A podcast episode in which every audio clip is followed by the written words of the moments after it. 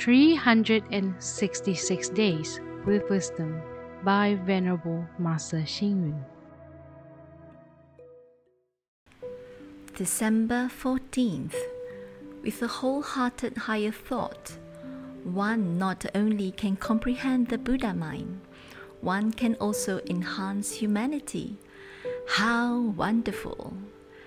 An insignificant evil thought can undermine one's reputation, while the severity of the evil can destroy a country. How can we not be cautious? A responsive and enthusiastic feeling is a kind of interaction which creates a bond among all things, the universe, as well as beings. Seeing the full and new moons reminds us of the passing of time. Seeing flowers blossom and wither tells us the impermanence of the world.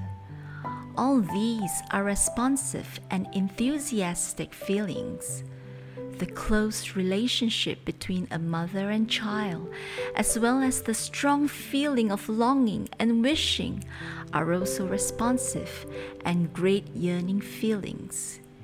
People always ask, why is it that by reciting the Buddha's name, chanting, and dedicating merits to lessen the wrongs of the dead, we are caused to have a responsive and warm hearted feeling?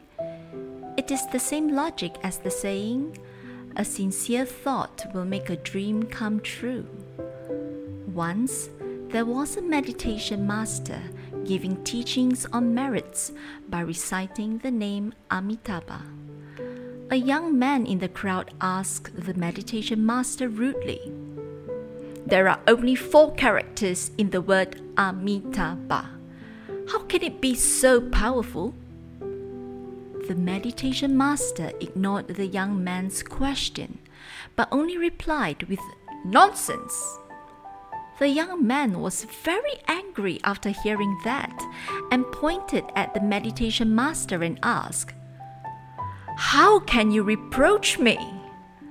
The meditation master laughed and spoke calmly.